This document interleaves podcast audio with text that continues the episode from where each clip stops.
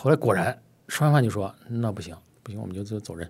然后女孩她爸一听说走人，哐叽就把门关起来了，你们通通不能走啊！今天看了我女儿不能白看。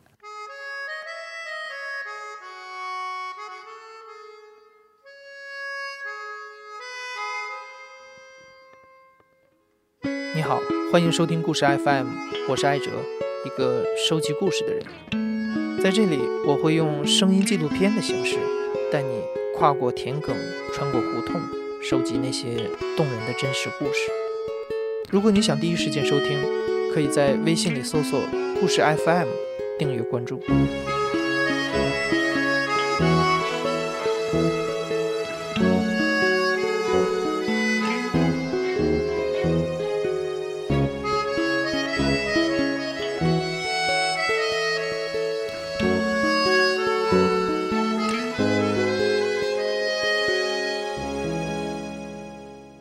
老三是摄影师马洪杰的亲戚，因为有小儿麻痹症，找老婆比较困难。从1998年到2010年，马洪杰跟着老三拍摄了他到西部招妻的整个过程。我是马洪杰，一九六三年出生，今年已经过了五十四岁了。从八十年代开始啊，我就一直在从事摄影。现在呢，在中国国家地理做图文编辑，是一个摄影师。老三认识吧？我是其实刚买相机那会儿都认识的，因为他本来就是我们家亲戚，跟我们家是我二姨家的一个孩子。然后呢，他有小儿麻痹啊，你要看面相还长得挺帅，但是他走时候那个像左手左左脚有点那个颠簸，走路一一一瘸一拐的，手吧也没有没有力气，但他看起来不明显，但是他毕竟是残疾人嘛。你农村不是老想担心找不到老婆啊，说早点把他跟他找媳妇儿。当时我属于啥吧？属于洛阳市郊区那个菜农，菜农就比那个比纯粹种粮食的农民要要有钱。他跟着父母在一块儿，因为他是最难找老婆、最后成亲的一个，他一直跟着那个父母在一起。嗯，其实这个照这组照片也是我是看在那个《中国摄影报》上曾经发过一个。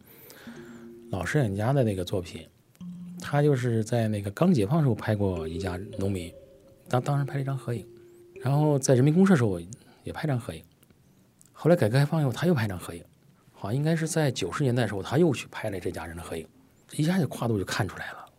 那我就想这样的变化，那在他身上肯定也会出现，只要你跟踪下去，肯定会出现。但我没想到他故事如此曲折。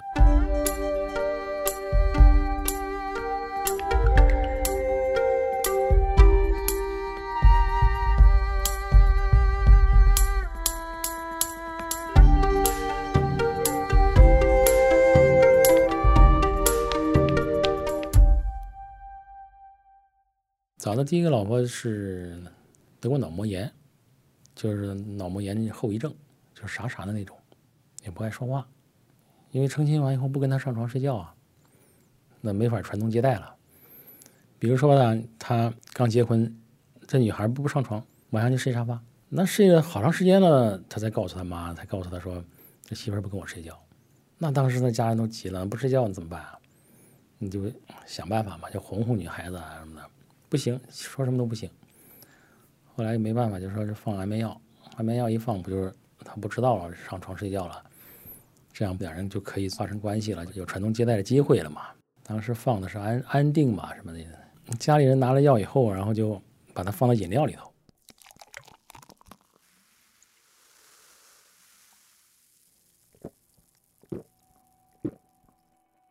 喝了以后就想着肯定是昏昏欲睡，像我要吃安眠药，两片就给放倒了嘛就，他大概是放了十几片吧，因为放到一个一瓶饮料当中嘛，他可能只喝一杯，它有稀释作用嘛。但是不管多少吧，反正不行。这这女孩好像得过脑膜炎后遗症，对这个大脑不起什么作用，反正是也什么事儿没干成。后来这个是这婚姻呢就彻底就完了，就此结束。这是第一段婚姻。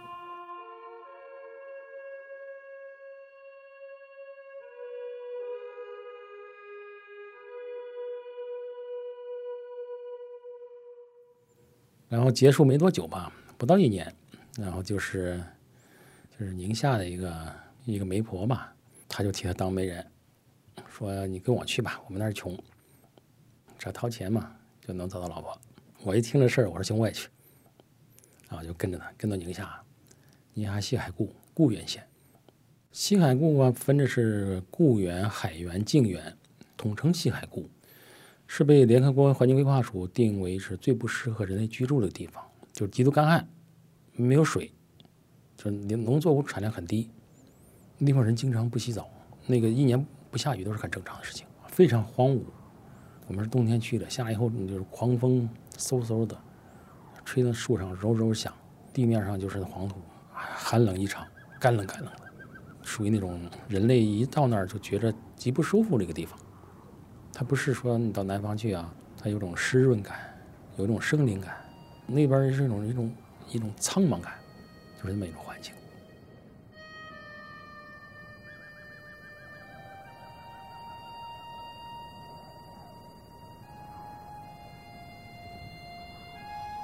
到这个媒婆他家，他妈其实也是个媒婆，就住在他们家里头去。哎，就是土房子，土房子火炕，被子脏的不能行，上面黑黑乎乎的，就是那个被子，我们都知道，被子一面是北面，一面是背里嘛，背里都是贴身那块都是油光油光的。冬季烧火炕，火炕下面放了那个席子，席子上面那个毡，毡上面铺一个单子，啊，那是那那个毡下面都是虱子，没办法，只好就那个被子睡吧，脱光了睡。脱光了虱子就不好不容易爬在衣服上嘛。你把衣服放在凳子上，放在高处。他说那边很穷嘛，我们当时带的有挂面呀，有牛肉啊。啊，我们去了以后，这个到他们家以后，他妈把带些的挂面全给收了，然后肉也给收了。后来就一次没吃着，就不知不知踪影了，也不好意思问他。天天给我们做那个面片面片里放酸菜。啊，我们说把那个我们带的东西吃啊，他就不给。他都实际上他给他给收起来了，穷嘛，就是家里还是穷。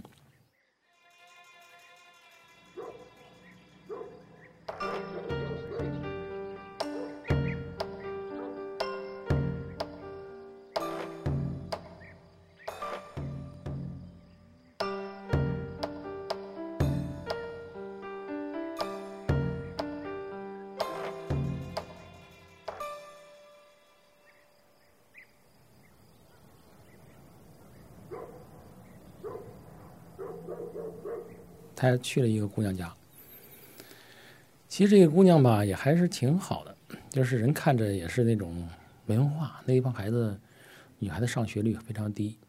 嗯，家里头呢，我们去的时候没有人，就一个弟弟在家。我们问就你爸你妈呢？你姐呢？啊，说是去那个地里收土豆去了。那地方就是好像是土豆和小米是主要的农作物，然后我们就在那等。一直等到下午四点钟，一家人才回来。当时那个媒婆呢，就用地方话说，因为我们也不懂那些语言嘛，就说这个是雷家来娶亲的，你看愿意不愿意？啊，什么孩子也在这儿，亲戚都在这儿，愿意了，你要多少钱？你就开个价。我说行，第二天再商量。结果第二天又一大早又去这个女孩家，然后就在那谈，然后开始请我们吃饭。说是请我们吃饭，无非就蒸点馒头，炒点土豆、土豆丝儿，就谈成了。当时是要的是一万三千块钱。哎呀，我觉得穷的地方的人呢，你没法用道德这个标准啊，或者是用一种你站在这个你的那个环境里头，你的文化程度去指责那些人。他们认为很正常啊，咱们就谈钱啊，首先看中了就谈钱。刚开始说开一万，那开一万不行。那还得再加加三千，三千加完了，那还得加一身衣服钱呢，啊，衣服钱加完以后，是不是还得再请一桌彩礼钱、请客钱？反正就是反复在那谈嘛，最后谈完了就是一万三，一万三千块钱以后说是现在农忙，这时候正地地正收土豆，说你过十天半月再来，啊，再来我们你们就可以把它取走了。当时也觉得挺好的，其他欢喜啊。就就行了，我们就打算就回家了。结果走的路上碰见那个媒婆的儿子，媒婆的儿子就说：“不对呀，说你们应该吃热拿铁啊，你现在谈好了一万三千块钱，你不给把人娶走，你下过个十天半月来，那价格就不是这价格了。当时我想，人们说好了嘛，对吧？人起码也说好是多少就多少呗。我们还是当时回洛阳了，就回去没三天，都在打电话说说你来吧，可以娶走了。我们想这太快点了，待了不到一星期就又去，又去了媒婆又带着去他家呀。我就感觉着这个媒婆呀，说话表情不对。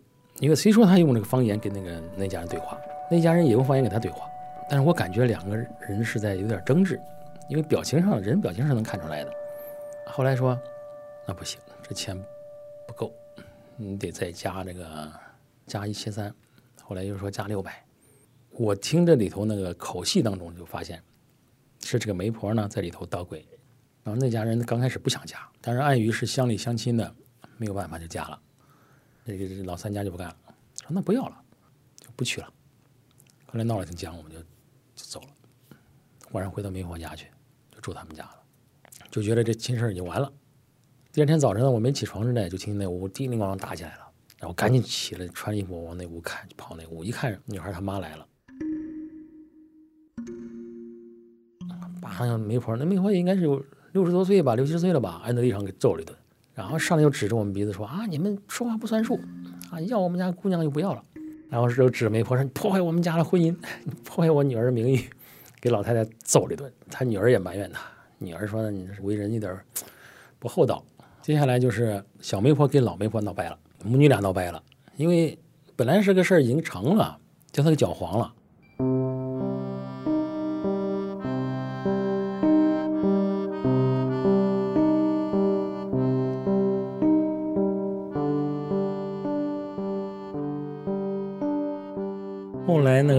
在那儿以后，没办法就回来了。回来以后呢，在家待了有一个多月吧，临过年的时候又去了，就还到开元，还到开元住到这个媒婆她姨家，然后他又介绍一个媒人，是个男的，然后又又介绍到另外一个村庄里头去，我们又去那个村去相亲。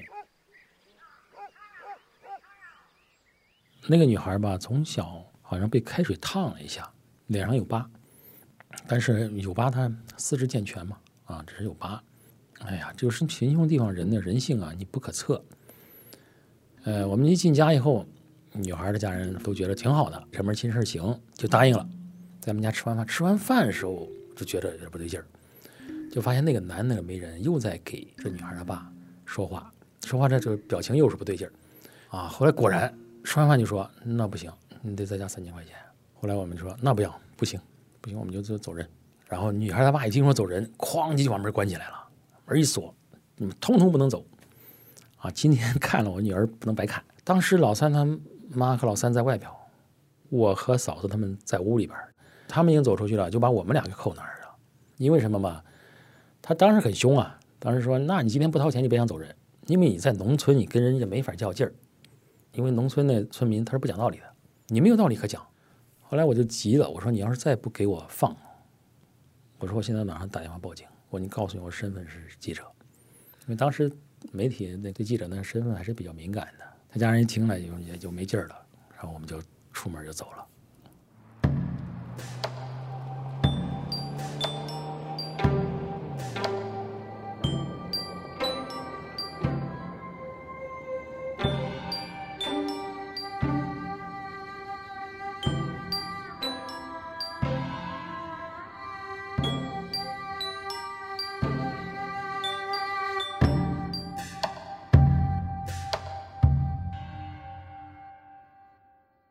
后面又经历了五六个吧，就说最后一个吧。最后一个是回到那个那个开城的时候，后来家里打电话说，曾经有几个要饭的，他们是泾源县的，泾源县的去洛阳要饭，曾经要饭到过他们家。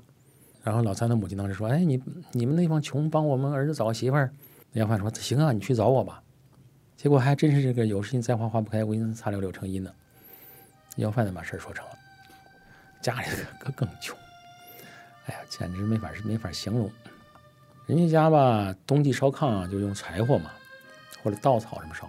他们家，我一进他们家，我我一看烧炕，就街上捡来的破布、轮胎呀什么那些乱七八糟的东西往那个炕里头塞烧。哎呀，那个床上直接放一张那个粗席，磨得锃亮，睡觉就在那上面睡，还连个单子也不铺。妈是个瞎子，父亲呢也是个就是那种比较木讷的人。那女孩还行吧，就是一是一般人家，但是没上过学，没有文化，把他家姑娘给介绍了一下。两人相见嘛还不错，也还是彼此能欣赏，就一万一千块钱跟他走。我跟老三呢连夜就是奔固原县，从我当时的中国银行信用卡中取了一万一千块钱的现金，然后交给他爸的时候，我们就在他哥家吃饭。就是这个女孩，她女孩她大伯，大伯的人看着也比较精明。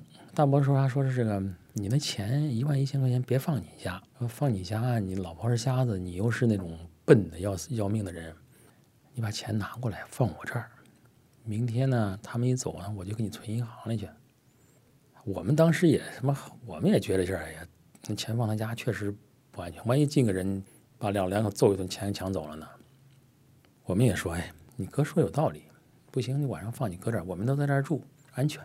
谁知道人性是不可测的？那个这个钱呢，我们一走呢，他哥就把钱给没了，不给了。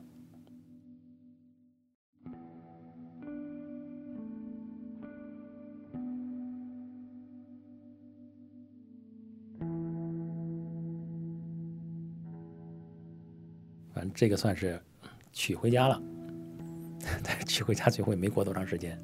娶回家刚开始还挺好，就是两人过日子吧挺好，但是后来就发生这个事情，就因为这个女孩子她生长环境对她有影响，家里头的穷地方对她也有影响。她呢身上染了一些恶习，就比如说偷人东西，小偷小摸。去在自家吧，她也不是拿什么重要东西，有个小东西拿走啊，然后去村里那个那个商店里头。赊人家的那个东西吃，是啊？这这个我先吃啊！当时我老公来付钱，时间长了就发生矛盾了嘛。因为他们从穷地方刚一下跳到这个，起码是有吃，能吃上肉啊，能吃上蔬菜啊，能有水啊，这种生活对他来说很满足的。但满足一段时间以后，他就觉得希望得到更多。这不管是我觉得这是穷人还是富人的关系，这人的本性都是这样。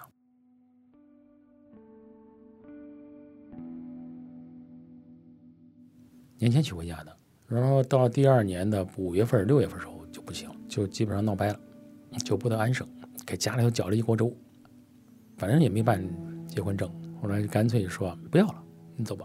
然后打电话他爸来，他爸给他领走了。他爸来的时候，我们才知道那些钱他爸也没捞着，其实这段婚姻就就此了。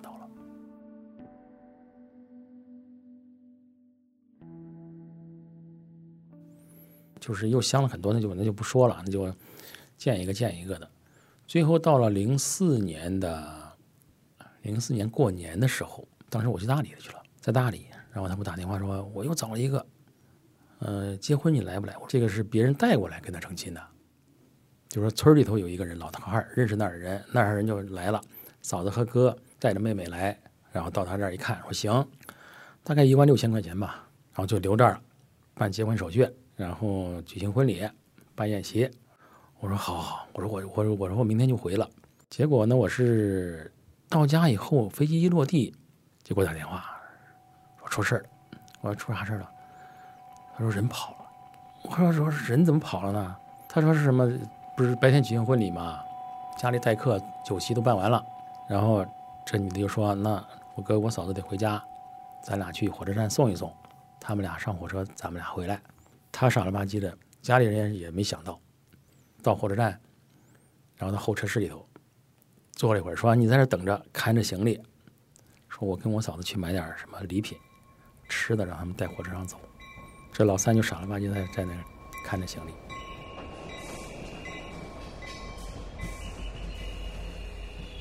结果一等俩钟头没见人，然后没办法，觉得不不妙，就给家里打电话，家里就给我打电话。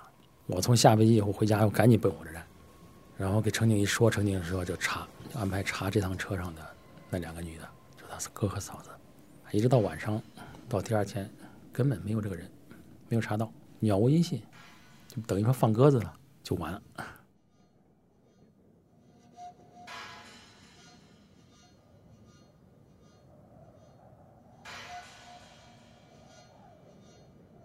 过了大概一年多吧，在零四年的时候，零四年五六月份时候抓到这两个人了。这俩人就是就是放鸽子，不是不是只放他一个。男的最后给判的是六年，好像给判六年，但是你钱要不回来了。然后那一年的五月份吧，就他父亲就被气死了。他反复折腾，把家里钱都折腾光了，然后他的婚姻就此就搁置到那儿去了。搁置了大概有一年吧，一年一年多点儿的时候，后来最后再找这个的话，是也是还是固原县的，也是别人带过来的，带过来以后跟他结婚了。这女孩呢也属于那种怎么说没上过学，农村教育的孩子嘛，她也没有什么教育，嗯，跟他一块儿生个女孩。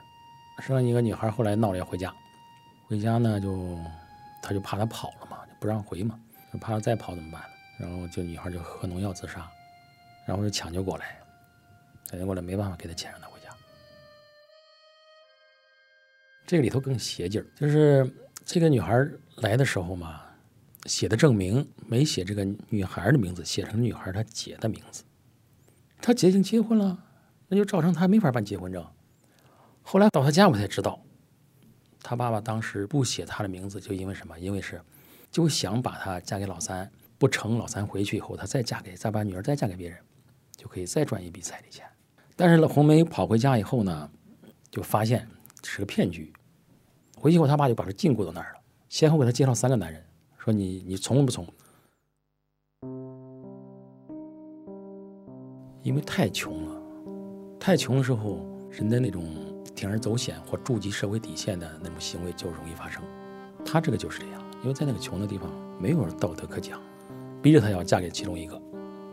后来他就给老三他妈打电话，他妈给了钱，他从那儿跑了，跑回来。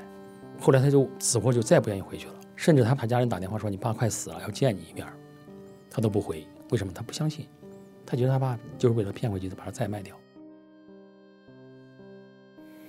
说现在后来又生了个男孩，现在过得还不错吧？现在老三怎么样了？后来老三家又搬迁了，搬迁了以后，这个嗯赔了两套房子，又赔了大概是百十万块钱吧。所以说是命运就是这样啊，突然就发生改变了。现在经济条件很不错了，就是他现在应该是彻底和十几年前、二十年前找老婆那个状态是不一样了。要那个时候他有现在这个钱，他也不存在去反复折腾找老婆去了。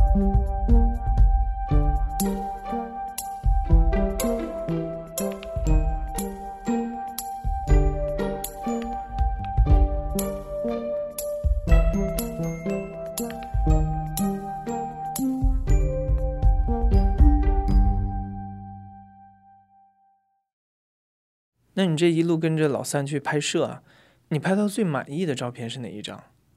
最满意的就是你看，那是最后一次在靖远的时候数钱那张，老三家人的，他父亲的，还有他哥哥的，三只手在那数那个一万一千块钱，在炕上查钱，那可以从表情上可以看出来，在数钱那个感觉是非常愉快的。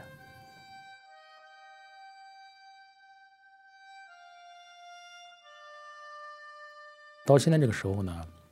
我觉得摄影不仅仅是改变我自己，摄影是一种留存影像或留存这个就社会文学的一种方式吧。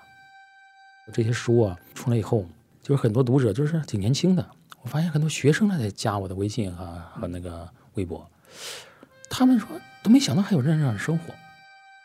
其实现在社会的阶级固化已经存在了，就是已经固化了，就这个阶层跟那个社会是脱节的。当然，我这摄影也做不到这么大的力量和责任，只是希望别人能知道这些人的存在。当你面对这些人的时候，你会坦然觉得，哦，他们的生活原来是这样，报以理解就足以了。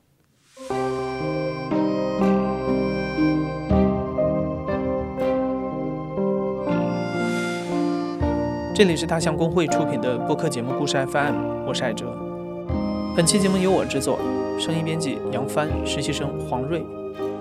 感谢你的收听，咱们下期再见。